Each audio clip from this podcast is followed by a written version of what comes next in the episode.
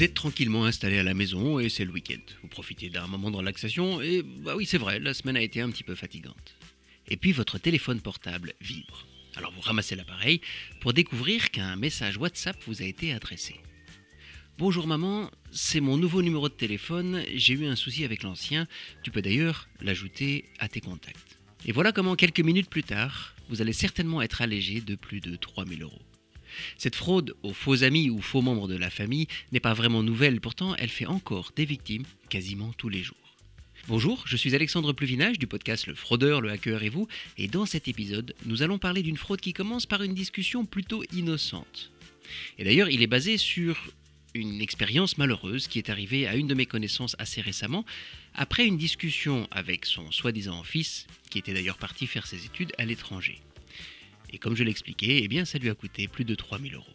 Cet épisode sera un petit peu différent des autres, tout d'abord parce qu'il est un petit peu plus court, mais surtout parce qu'il est lié à une vidéo que vous pourrez trouver sur euh, mon compte Instagram, celui du fraudeur, le hacker et vous, et sur YouTube. Je rajouterai les liens vers Instagram et YouTube dans la description de cet épisode. Et vous pourrez y voir les messages qui ont été envoyés à mon ami. Et puis comme d'habitude, vous pouvez promouvoir nos épisodes sur vos médias sociaux, avec vos amis et surtout vos proches. Cela nous aide à faire passer l'information et puis cela aide aussi à protéger votre entourage.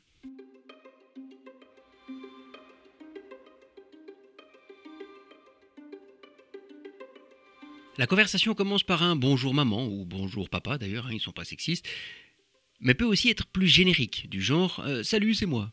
J'ai eu un problème avec mon téléphone, c'est mon nouveau numéro, tu peux le sauvegarder. Voici la phrase qui devrait attirer votre attention. Parce que finalement, cela pourrait être n'importe qui. Je veux dire, vous venez juste de recevoir un message d'un numéro de téléphone que vous ne connaissez pas. Et ce n'est pas parce que la conversation commence par un salut c'est moi que cela change quoi que ce soit. Et donc la première chose à faire, eh bien, appelez l'ancien numéro de la personne qui prétend vous contacter pour vérifier. En fait, si le numéro est vraiment bloqué, eh bien, vous le saurez très vite. Et puis la conversation continue sur WhatsApp. Et comme mon ami a plusieurs enfants, eh bien, elle demande Ah oui, c'est Nathalie ou Nicolas?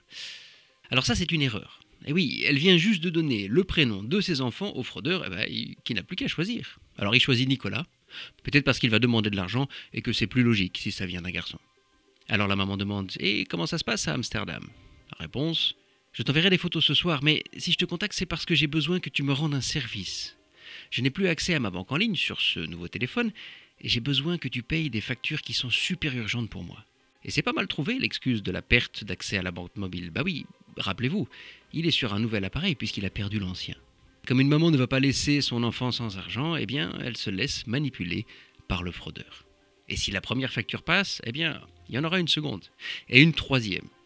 Sauf que dans le cas présent, la maman s'inquiète. Mais dis donc, euh, pourquoi est-ce que tu as besoin d'argent? Réponse Ah, j'ai investi dans des bitcoins là, mais euh, t'en fais pas, je te rembourse ce week-end. Et quand elle m'en a parlé, elle m'a dit qu'elle avait trouvé ça un petit peu bizarre. Mais elle a quand même effectué les transactions sur les comptes envoyés par l'interlocuteur, je dirais, et elle a donc perdu ses 3000 euros. Et quand elle s'en rend compte, eh bien c'est trop tard. Alors voyons un petit peu maintenant ce qui aurait dû éveiller son attention.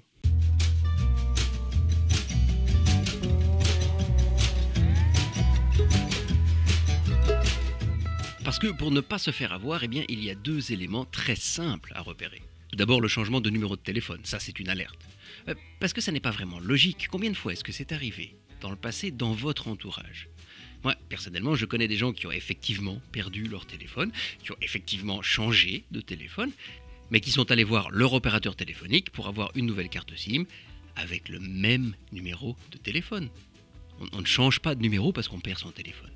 Et donc si vous avez un doute, je le disais tout à l'heure, vérifiez si l'ancien numéro de téléphone ne répond vraiment pas. Dans la plupart des cas d'ailleurs, si c'est une fraude, eh bien vous allez tomber réellement sur la bonne personne. Ensuite, il y a le paiement des factures, c'est le deuxième élément. Et c'est vraiment la combinaison de ces deux informations, le nouveau numéro et le paiement des factures, qui est le signe qu'on se moque de vous. Dans ce cas, arrêtez-vous tout de suite. Je dirais même bloquer le numéro de téléphone avec lequel vous étiez en conversation. Sachez que tous les téléphones et même certaines applications permettent de bloquer un correspondant que l'on considère comme indésirable. Et si vous avez encore un doute et que vous voulez être sûr de la personne avec qui vous parlez, eh bien posez une question, une question simple, dont seule la vraie personne peut avoir la réponse par exemple, pas le fraudeur. Et vous allez très vite découvrir le poteau rose. Pour finir, je dirais, est-ce que c'est normal que votre enfant ou qu'une personne que vous connaissez vous demande le paiement d'une facture par WhatsApp, au lieu de vous téléphoner pour essayer de vous expliquer, de vous convaincre? Je veux est-ce déjà arrivé? Je ne pense pas. Évidemment, si vous avez déjà payé une ou plusieurs des factures au moment où vous vous rendez compte que vous avez été manipulé, contactez votre banque au plus vite. Ils pourront peut-être récupérer les fonds.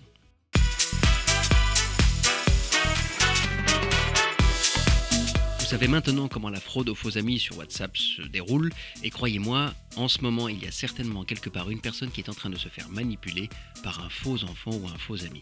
Alors s'il vous plaît, partagez cet épisode avec le plus de monde possible, sur vos médias sociaux, avec vos contacts, même par email, parce que cela peut toucher n'importe qui, alors ensemble, aidons les autres à se protéger.